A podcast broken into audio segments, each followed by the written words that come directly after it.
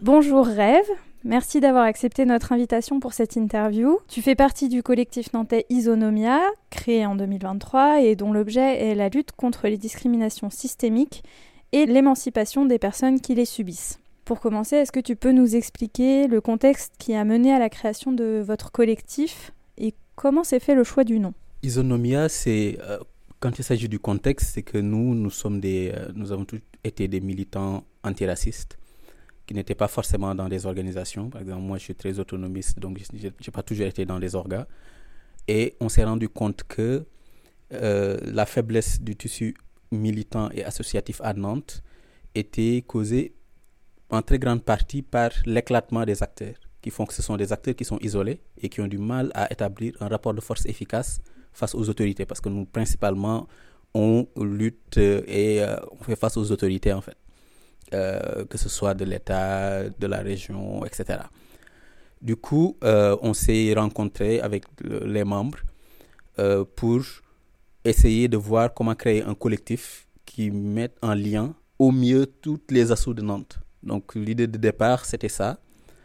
Et comme nous, on estime qu'on avait de l'expertise dans dans certains domaines, euh, donc pour les accompagner dans, pour la structuration, par exemple, des fois il y a des quartiers où le tissu associatif a été complètement décimé, donc, mais il y a des gens qui veulent faire des choses, donc on va les accompagner pour s'organiser, pour pouvoir mener des actions, etc.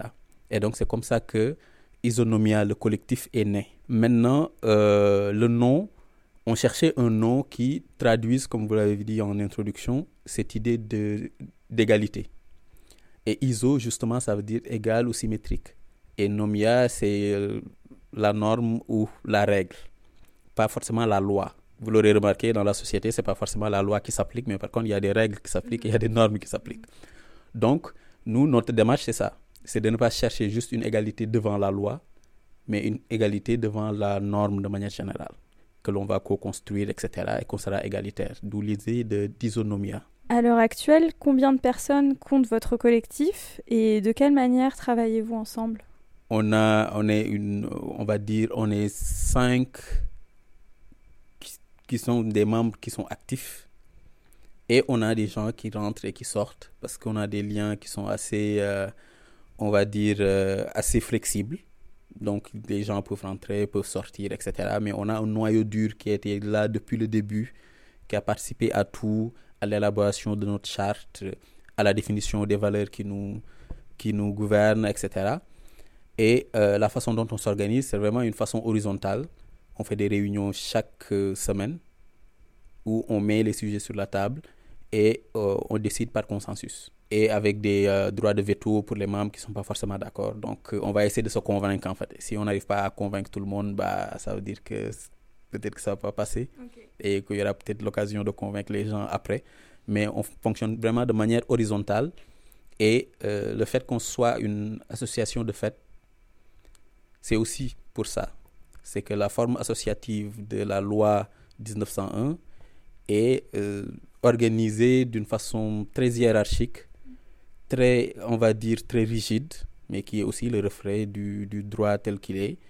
Et nous, on ne se voyait pas dans ça. On est une société, on est une, on va dire, un collectif qui est assez anarchiste, plus qu'anarchique, donc très, euh, très horizontal.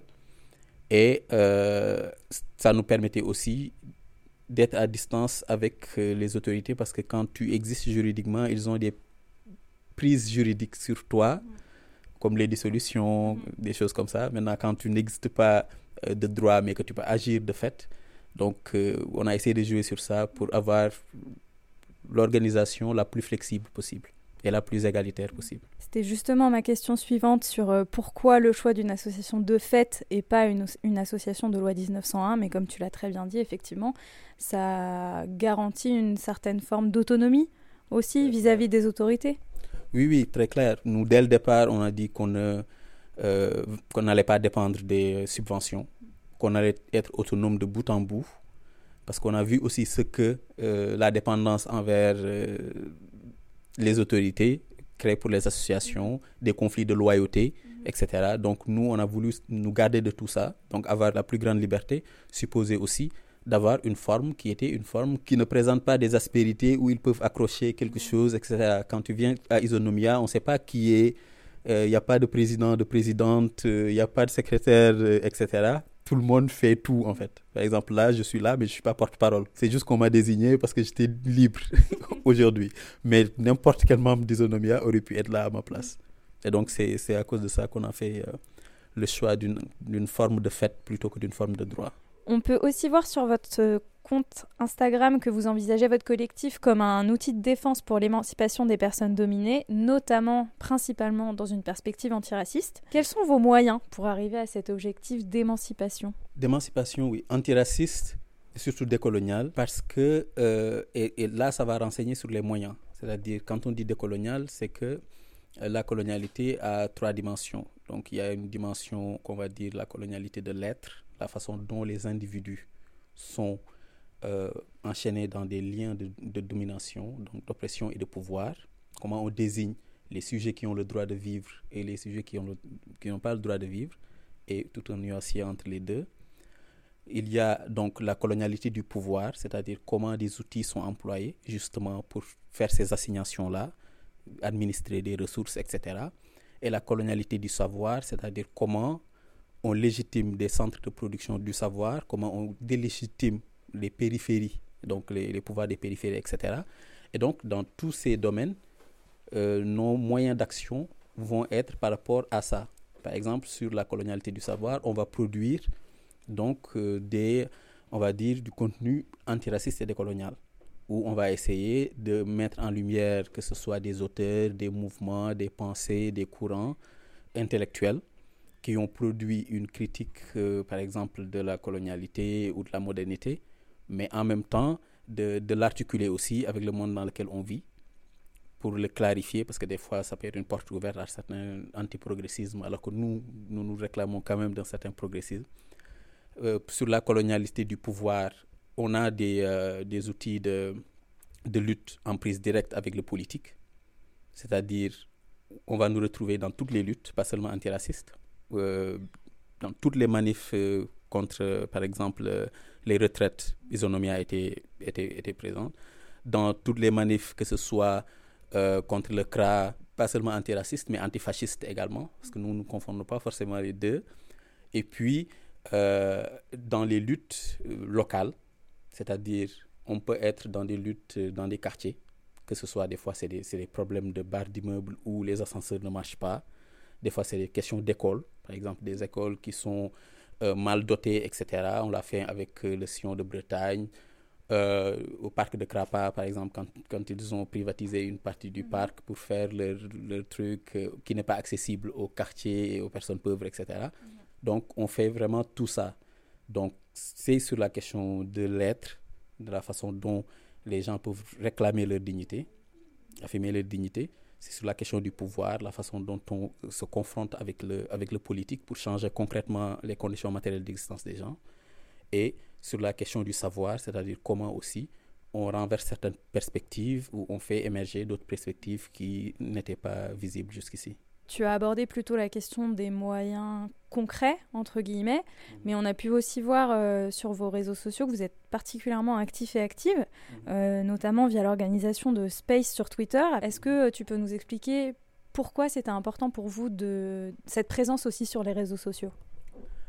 Parce que les réseaux sociaux nous permettent quand même une certaine horizontalité. Il n'y a, pas de gardien du temple dans les réseaux sociaux. C'est-à-dire, si on veut avoir accès à un média aujourd'hui comme West France ou des choses comme ça, il faut connaître quelqu'un ou il faut occuper une certaine position qu'on n'occupe absolument pas. Par contre, sur les réseaux sociaux, il y a cette possibilité-là. Il y a cette possibilité d'avoir de la visibilité et donc de visibiliser des choses dans un espace qui est a priori, euh, on va je dis bien a priori, euh, horizontal on est quand même soumis aux logiques des algorithmes, la façon dont ça met en avant certains types d'interactions plutôt que d'autres et certains types de contenus, mais on prend en compte cela et on ne, on ne court pas forcément derrière la visibilité. Si c'est bien, tant mieux. Si on n'est pas visible, tant pis. Mais par contre, on essaie de capitaliser sur les, les outils qui nous sont euh, accessibles. Par exemple, les spaces ont un double avantage. Les spaces sont enregistrés, donc on peut faire des podcasts parce qu'on fait des podcasts. On peut enregistrer des podcasts, mais en même temps le faire en live. Donc, inviter quelqu'un qui, ou un groupe, ou un collectif, ou quelqu'un qui a une expertise sur, sur un sujet, nous expliquer donc euh, sa perspective sur certaines questions. Et après, l'audience peut monter. Les gens peuvent monter, participer, poser des questions, etc. Donc, euh, ça, ça, nous permet de faire ça. Et puis, comme on a, euh, on se débrouille quand même pour pouvoir inviter des gens, qui savent ce dont ils parlent. C'est pas juste comme les spaces où euh, deux, trois personnes arrivent et on commence à raconter n'importe quoi. On essaie toujours d'éclairer les gens. Parce que la démarche, quand je parlais de la colonialité du savoir, c'était ça. C'était vraiment d'éclairer les gens sur une question. Et donc, on essaie de trouver la personne ou les personnes qui peuvent nous répondre. Et on n'est pas neutre. Donc, on n'est pas juste un média. Donc, on a aussi une ligne éditoriale et on a aussi notre avis sur le sujet. Donc, on peut voir un invité qui peut être en difficulté parce qu'on n'est pas forcément d'accord avec certaines questions plutôt que d'autres. Donc, il y a ça. Il y a aussi euh, sur Instagram, c'est beaucoup plus sur Instagram qu'on fait des, des, recommandations de lecture. Mm-hmm. On fait des fiches où on présente des ouvrages qui soit ne sont pas forcément traduits ou viennent d'être traduits, etc. Ou des ouvrages dont on pense que c'est des ouvrages fondamentaux pour comprendre des notions qui sont en circulation mais dont on pense qu'elles ne sont pas suffisamment soit présentées, euh, abordées ou visibles, ou pas suffisamment de la bonne manière. Parce que des fois, il y a aussi des récupérations, etc. Donc, c'est pour ça qu'on utilise toutes les plateformes. Euh, on, va, euh, on envisage de faire aussi du Twitch, on envisage aussi de faire du Facebook, du YouTube en même temps, mais aussi de faire des, on les appelle entre guillemets masterclass parce que c'est euh, le terme, mais euh, d'inviter des gens, par exemple dans les quartiers. Dans les quartiers, il y a tout le temps des maisons du quartier, etc., où on va inviter des, des, des, des personnalités, des, des, groupes, etc., qui n'y viennent pas forcément pour venir discuter avec les gens. Quoi. Parce que nous, à la base, l'idée, c'est quand même ça. Pas de parler au nom d'eux, mais de parler avec. C'était justement ma question suivante. Est-ce que vous envisagez euh, de réaliser ces temps comme les space Twitter, en fait, de, des temps de rencontre et d'échange, mais du coup, euh, comme on dit, euh, IRL, dans la vraie vie, avec des personnes euh, en présentiel? Mhm. Et si vous envisagez de le faire, quelles sont vos ressources Parce que, comme tu as pu nous le dire tout à l'heure, vous avez fait le choix d'être une association de fait et donc d'être indépendant aussi au niveau financier, de ne pas faire de demande de subvention, mais tout ça, ça a un coût. Mhm. financier qui n'est pas négligeable si on veut faire venir des invités pour organiser un temps dans une maison de quartier, euh, comment est-ce que ça se finance? Bah Pour le coup, on le supporte en fait. On se débrouille, on essaie de, de, de, mettre en commun par-ci par-là. Des fois, ça peut être juste un des membres qui peut, par exemple, dire OK, euh, on va déplacer telle personne, pourquoi pas quoi. Si je peux m'en charger, si un autre peut, s'en charger, etc. Donc, on, bricole quoi pour l'avoir dans les quartiers en général, euh, il y a des assos que l'on connaît très bien, qui ont tel local plutôt que tel autre et où on peut euh, amener les gens. Mais oui, la question de la ressource se pose très clairement, mais c'est aussi la contrepartie de, du choix que l'on a que l'on assume d'être une association de fait plutôt qu'une association de droit. S'il n'y avait pas de coût, il n'y aurait pas d'intérêt à faire un choix entre les, entre les deux. On, euh, on cotise pour des événements qui sont spécifiques. Donc quand on envisage de faire quelque chose, les gens participent. Et les gens participent à hauteur de leurs moyens.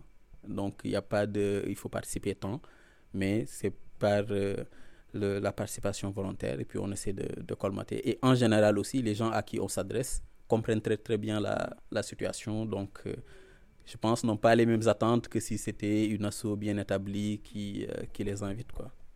Et très souvent, c'est des amis. Donc, des fois, ils viennent de manière gracieuse. Quoi. On a pu voir une de vos membres prendre la parole euh, lors de la manifestation du 22 septembre dernier contre les violences policières et le racisme systémique. Mhm. Comment avez-vous travaillé avec les autres organisations nantaises pour préparer cette manifestation? Et est-ce que vous pensez continuer de travailler avec ces orgas? Pour construire de futures manifestations Comme je le disais au début, les membres d'Isonomia ont déjà été dans d'autres assauts ou, ont été aussi autonomes. Donc des fois, ce sont des personnes qui connaissent des membres d'Isonomia et qui vont faire circuler des textes et qui connaissent ce qu'on fait et qui vont nous proposer, par exemple là, on n'avait pas élaboré le, pas élaboré le texte, mais on, on, nous a proposé la signature. Donc quand on a vu que le texte nous correspondait, on n'avait pas d'objection majeure à ça et que c'est un combat que l'on porte aussi, on a décidé de, nous joindre à ça. Et quand on est arrivé, bien avant qu'on arrive d'ailleurs, on nous a aussi proposé de prendre la parole. Donc, c'est dans ce cadre-là qu'on a pris la parole. Très souvent, dans les autres assos, on travaille parce qu'on y connaît des gens et parce que la ligne nous correspond. Mais aussi, il y a des fois des questions de, euh, d'opportunité. Les niveaux d'exigence ne sont pas les mêmes selon les enjeux. Ça y a des enjeux, comme par exemple les questions des violences policières. C'est plus le front commun qui va nous intéresser parce qu'on sait qu'on travaille sur quelque chose de spécifique. Par contre, quand on établit des relations, on va dire, de travail, de solidarité sur le long terme, alors là, on se pose beaucoup pendant longtemps et on discute pour savoir exactement si on est sur la même ligne ou pas. Ce qu'on a fait avec euh, Case Rebelle, par exemple, avec qui on a fait beaucoup euh, de, de, manifs et avec qui on prévoit de faire beaucoup de choses. La collaboration s'est faite vraiment sur un temps long, où on s'est vu plusieurs fois, où on a expliqué la façon dont on voyait les choses, etc. Et à partir de là, on acte que ça, ce sont des gens avec qui on veut travailler. Il y en a d'autres, on se rencontre dans des théâtres de lutte. Après, chacun va de son côté. Mm. Et il y en a d'autres où on conçoit, on construit, et puis on s'épaule aussi. Vous vous êtes créé dans une ville avec un passé quand même très spécifique, euh, un passé esclavagiste et colonial qui est mm. toujours présent notamment dans les noms des rues, euh, les monuments et sur certaines façades de bâtiments. Comment est-ce que vous percevez la lutte antiraciste à Nantes? Justement, la lutte antiraciste à Nantes est, euh, était presque inexistante réellement. Ça veut dire que quand, on, quand il y a eu des événements vraiment racistes, on a essayé de chercher vers qui nous adresser, etc. Et on n'a pas vu ça. Ça aussi, c'est une des raisons pour lesquelles on a, on a créé l'assaut, parce qu'il n'y a presque rien à Nantes il y a des assauts qui sont des assauts, euh, on va dire, afro, qui peuvent avoir une dimension antiraciste, mais qui sont beaucoup plus dans la lutte de la mémoire que dans la question du démantèlement du, bah, du, du, racisme systémique que l'on vit actuellement.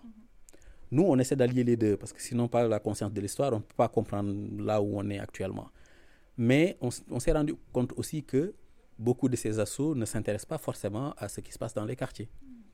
N'ont pas de, vraiment de pied dans les quartiers, personne ne les connaît forcément. Quand il y a des enjeux sur place, euh, on ne les voit pas, mais parce que justement, ils sont plus dans le mémorial que dans euh, le démantèlement du racisme systémique tel qu'on le vit actuellement. Donc nous, notre démarche, ça a été ça. Notre démarche, c'est d'être en prise sur justement la connaissance de l'histoire, etc., mais de faire des actions concrètes sur la question euh, coloniale. Par exemple, euh, en collaboration avec tous les assauts qui ont lutté contre le, le CRA, que voulait mettre euh, Darmanin, il est toujours en train de lutter, mais on a quand même obtenu de, de la mairie que la mairie n'allait pas donner ces terrains, mais parce que justement, on a expliqué aussi que la façon dont euh, la question de la sécurité, la façon dont la mairie gère cette question et la façon dont les autorités politiques gèrent cette question est une façon coloniale. Parce que c'est surveiller, c'est occuper et c'est punir, c'est-à-dire enfermer. Donc, quand il, y a, euh, quand il y avait une agression dont on s'est rendu compte que c'était même pas une personne immigrée, etc., je ne sais pas si vous vous rappelez euh, quand Darmanin était venu avec les cas de CRS, etc., qu'on avait accusé les, euh, les exilés alors que ce n'était pas, pas vrai. Mais en réalité, on s'en fout de, savoir si c'était un exilé ou pas, c'est une personne. Mais la façon dont l'angle a été, a été cadré, on a bien vu que ça a été rattaché à l'immigration, ça a été rattaché au quartier, ça a permis de justifier l'implantation donc d'un centre de rétention administrative, ça a permis de justifier le déploiement des drones, ça a permis de justifier la multiplication des caméras mhm. et ça a permis de justifier une réponse sécuritaire comme euh, la présence de CRS. Mhm. Et tout ça, c'est vraiment un rapport colonial à ces questions. Mhm. Parce que c'est exactement les outils qui sont utilisés pour, là, on va dire, euh, c'est même pas la prise en charge, pour le contrôle des quartiers populaires et pour le contrôle des personnes non, blancs, non blanches. Donc, euh, c'est pourquoi aussi on est sur ce, sur ce terrain-là, parce qu'on ne voit pas forcément des gens qui, qui sont sur ce terrain. Et vous avez l'impression que votre, euh, la création de votre association de fêtes mhm. a été bien reçue par les autres collectifs, justement, qui seraient soit afro avec un rapport plus spécifique à la mémoire, mhm. soit dit de gauche, entre guillemets, avec l'absence d'un angle antiraciste. Comment est-ce que vous avez l'impression d'avoir été perçu une fois que vous vous êtes créé? Bah, Par exemple, pour, les, pour les associations de mémoire, on travaille avec ces associations. Par exemple, pour le, la commémoration justement de la libération d'Haïti, de la révolution d'Haïti, on a travaillé avec euh, le collectif euh, sur autour du, du, bois caïman. Donc, on a euh, commémoré cette, cet événement. On travaille aussi sur la journée, par exemple, de, de l'Afrique. On, a travaillé comme avec Cas Rebelle, mais qui sont antiracistes de bout en bout. Donc, mais on travaille aussi avec des associations de quartier sur des questions écologiques on travaille avec euh, des, euh, des, syndicats, avec la Ligue des droits de l'homme, avec euh, la, libre pensée à Nantes sur des questions sociales, par exemple sur les retraites, sur le RSA, sur toutes ces questions. La question qu'on ne se pose pas forcément, c'est comment nous sommes reçus. Donc, parce que la façon dont on s'organise ne dépend pas de la façon dont on est reçu. Si les gens collaborent avec nous, tant mieux. Si les gens ne collaborent pas avec nous, tant pis. Et on n'hésite pas aussi à venir les mettre euh, donc, euh, devant ce fait-là. Euh, par exemple, on n'hésite pas à mettre les pieds dans le plat, à s'immiscer par exemple dans des, par exemple les journaux de l'écologie ou des choses comme ça. On va aller là-bas et on va leur dire, vous êtes là en train de discuter de la lutte contre l'extrême droite et vous n'avez même pas parlé d'antiracisme. quoi. Donc c'est le genre de choses qu'on fait. Et très souvent, et on sait que c'est pas, pas bien vu. Mais réellement, on sait que c'est pas bien vu. On sait que des fois, on va dans des réunions de, de, députés, euh, que ce soit de la France Insoumise ou de, de Renaissance ou des choses comme ça, et on s'invite et on prend la parole. Et des fois aussi, on se disperse dans la salle et euh, on se passe la parole. Et donc, c'est aussi une façon, parce que plein d'angles morts sont cultivés par le confort qui permet la perpétuation de ces angles morts.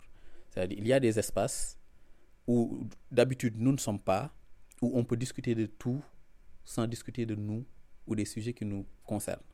Donc quand nous sommes là, des fois notre simple présence oblige à nous prendre en considération, mais aussi quand on fait irruption et qu'on prend la parole, par exemple la journée de l'écologie, euh, c'était, c'était noyauté. Il n'y avait pas de possibilité de prendre la parole fallait euh, poser des questions avant, euh, par écrit, et puis mettre tout ça dans un pot et ils choisissaient deux, trois questions ensuite.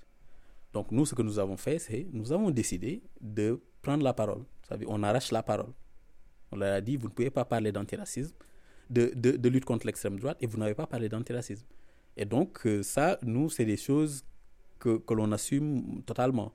Donc que ce soit dans les conseil municipal ou des choses comme ça, on fait tout ça. On, on incommode les gens. Mais parce que c'est aussi une façon de lutter que d'incommoder. Parce que le pouvoir, c'est aussi euh, une façon d'organiser le confort. Et c'est pas que le confort matériel, c'est le confort cognitif. C'est le confort de pouvoir ignorer certaines situations. Et donc, le simple fait de leur mettre ça donc, devant euh, eux et elles, bah, ça les oblige à sortir de leur propre confort. Donc nous, on se pose vraiment pas la question de savoir. On peut savoir qui nous aime ou qui ne nous aime pas, mais en réalité, c'est pas une question de personne, c'est une question de système. Donc, euh, on, c'est pas une question qu'on se pose euh, concrètement, quoi. Et est-ce que vous avez eu, à l'échelle collective et individuelle, des conséquences négatives justement de cette façon de s'imposer, de dire euh, vous pensez pas à nous, vous nous invitez pas, bah, on vient quand même et en plus on va vous mettre, euh, on va vous confronter à des vérités que vous avez choisi de ne pas voir à part la perception, non. Et comme nous, euh, ça ne nous intéresse pas forcément la façon dont on est perçu, donc on n'a pas cela. Et notre autonomie est aussi une autonomie personnelle. Parmi nos membres, il n'y en a aucun qui peut dépendre de choses sur lesquelles ils peuvent avoir prise. Exemple, moi, je sais qu'ils ne peuvent pas me faire virer de quelque part, ils ne peuvent pas m'empêcher d'avoir accès à telle ou telle, ou telle chose, etc. Par contre, euh, on peut voir, par exemple, que des fois, ils le rendent un peu plus difficile. Il y a des députés, quand tu les interpelles une ou deux fois, leur agenda disparaît de leur site. Parce que bon, les harcèlent, donc euh, ils disparaissent. Du coup, on est obligé de déployer d'autres moyens pour, pour nous mettre au courant. Mais, euh, mais non, à part ça, on n'est pas. Euh, ce pas des, des, conséquences qui nous empêchent de, de pouvoir faire ce qu'on qu'on fait. Mais on, sait que d'autres assos ont pu voir leurs leur, leur subventions retirées, ont pu euh, se voir harceler, menacer de dissolution ou des choses comme ça toute chose que l'on ne peut pas subir parce qu'on ne s'est pas mis dans cette position. Donc, euh, le fait qu'on soit une association de fait nous protège un peu de, un peu de tout ça. Quoi. Comment est-ce que vous envisagez la suite de vos actions, sachant que vous êtes un collectif jeune, euh, créé cette année, et que vous avez quand même déjà développé pas mal d'actions différentes, mmh. Et que vous êtes finalement, comme tu l'as dit tout à l'heure, cinq membres fixes, avec des gens qui viennent, qui partent et qui reviennent. Comment vous envisagez de, réaliser la suite de vos actions? De continuer dans ce qu'on fait. Euh, de, parce que comme je l'ai dit à la base, Isonomia, c'était aussi une façon de mettre en lien plusieurs luttes et plusieurs acteurs. Donc, on va continuer à le faire. On va continuer à mettre euh, ensemble des, des assos. On va continuer à accompagner des, associations. On va continuer à développer euh, donc un contenu on va dire, euh, qui va permettre de, mettre en, lumière certains, certains travaux, par exemple, certaines luttes locales, etc. Et on va continuer à euh, nous impliquer dans la lutte politique. Par exemple, nous, on sait qu'il y a des enjeux entre les partis politiques. Des fois, on joue aussi des enjeux à l'intérieur des partis politiques. C'est-à-dire quand on voit que euh, pour des questions de positionnement, euh, certains euh, députés ou certains responsables politiques essaient de se positionner dans un quartier, etc., on va les obliger à apporter des sujets. Par exemple, quand le maire n'est pas présent au Sion de Bretagne et qu'il y a l'opposition politique, etc., on dit à l'opposition politique, venez sur place, venez, on fait du bruit. Comme ça, le maire qui ne répondait pas aux lettres des, des assos sur place, magiquement, les téléphone commence à sonner, les lettres commencent à venir et puis commence à dire ok on vous propose telle ou telle autre chose. Donc on joue un peu de on joue un peu de tout ça. Et c'est vraiment ce qu'on ce qu'on compte à continuer à faire. Est-ce que vous avez déjà des événements entre guillemets événements planifiés ou des spaces déjà organisés en tête? Bah Là par exemple on est en train d'organiser un, space sur euh, la place de la violence dans la lutte anticoloniale. Parce qu'actuellement c'est la question qui se pose euh, la qualification des actions du Hamas, la mise en perspective de est-ce que ça s'inscrit dans une lutte euh, anticoloniale ou pas, parce qu'il y a des gens qui sont rétifs à la, à la contextualisation, mais parce que justement ça sert aussi un agenda. Et donc nous, nous, voulions, euh, nous voulons mettre en perspective tout ça, montrer comment la violence se déploie, parce que des fois aussi il y a des positions de principe qui s'articulent mal avec les conditions matérielles dans lesquelles vivent les gens et donc dans lesquelles résistent les gens. Donc, l'idée de ce space, ça va être d'inviter des personnes qui ont une conscience historique des luttes, par exemple, qui ont travaillé sur les luttes anticoloniales, que ce soit euh, en Afrique de l'Ouest, dans le Maghreb, en Asie du Sud-Est, mais également dans les pays de l'Amérique latine. Mm-hmm. Donc ça, c'est vraiment pendant les, euh, les mouvements anticoloniaux, mais également les luttes actuelles comme en Palestine, mais aussi comme le Dakota Pipeline aux, États-Unis, comme certaines luttes qui se passent en Ouganda contre Total, etc. Donc mettre en perspective tout ça et montrer comment la, la violence est ou n'est pas, je ne, je ne m'avance pas, mais de toutes les façons, nous, notre position, c'est que c'est un peu dedans. Euh, ça s'inscrit dans tout ça. Et comment on ne peut pas juste le prendre de manière aussi simpliste, mais que cette, cette approche simpliste euh, n'est pas une question de d'ignorance. Ou plutôt, ce n'est pas une question de gens ignorants. C'est une question d'ignorance, mais ce n'est pas une question de gens ignorants. Parce que quand je parlais tout à l'heure de la colonialité du savoir, c'est que quelqu'un qui nous inspire beaucoup, qui est Charles Mills, un philosophe euh, jamaïcain qui vit aux États-Unis et qui a écrit euh, Le contrat racial. Donc, il a beaucoup théorisé la suprématie blanche. Euh, il théorise une idée qui s'appelle la fabrique de l'ignorance, c'est-à-dire l'épistémologie de l'ignorance. Comment la domination n'est pas seulement une production positive de, discours qui tendent à donner du contenu à une situation, c'est aussi la production de discours qui tendent à vider des situations de leur contexte et de leur contenu. Donc, quand on simplifie la situation, par exemple, en Palestine, où on fait commencer l'analyse de la situation à partir du 7 octobre, on fabrique de l'ignorance sur ce qui est antérieur à cette situation. Et donc, on peut justifier des prises de position et des actions qui ne peuvent être possibles et donc acceptables que si on oublie ce qui se passe avant. Et ça, c'est vrai pour les, luttes antiracistes, c'est vrai pour les luttes anticoloniales, mais c'est vrai pour les luttes antiféministes, par exemple la négation de la dimension systémique du patriarcat. Euh, il y a une fabrique de l'ignorance sur, ça. Donc il y a une fabrique de l'ignorance sur le, validisme qui se trouve dans la société, etc. Et donc euh, on va essayer d'articuler tout ça autour de la question euh, palestinienne, mais de l'inscrire dans le cadre plus général de la lutte anticoloniale. Merci Rêve. Merci à vous pour l'invitation.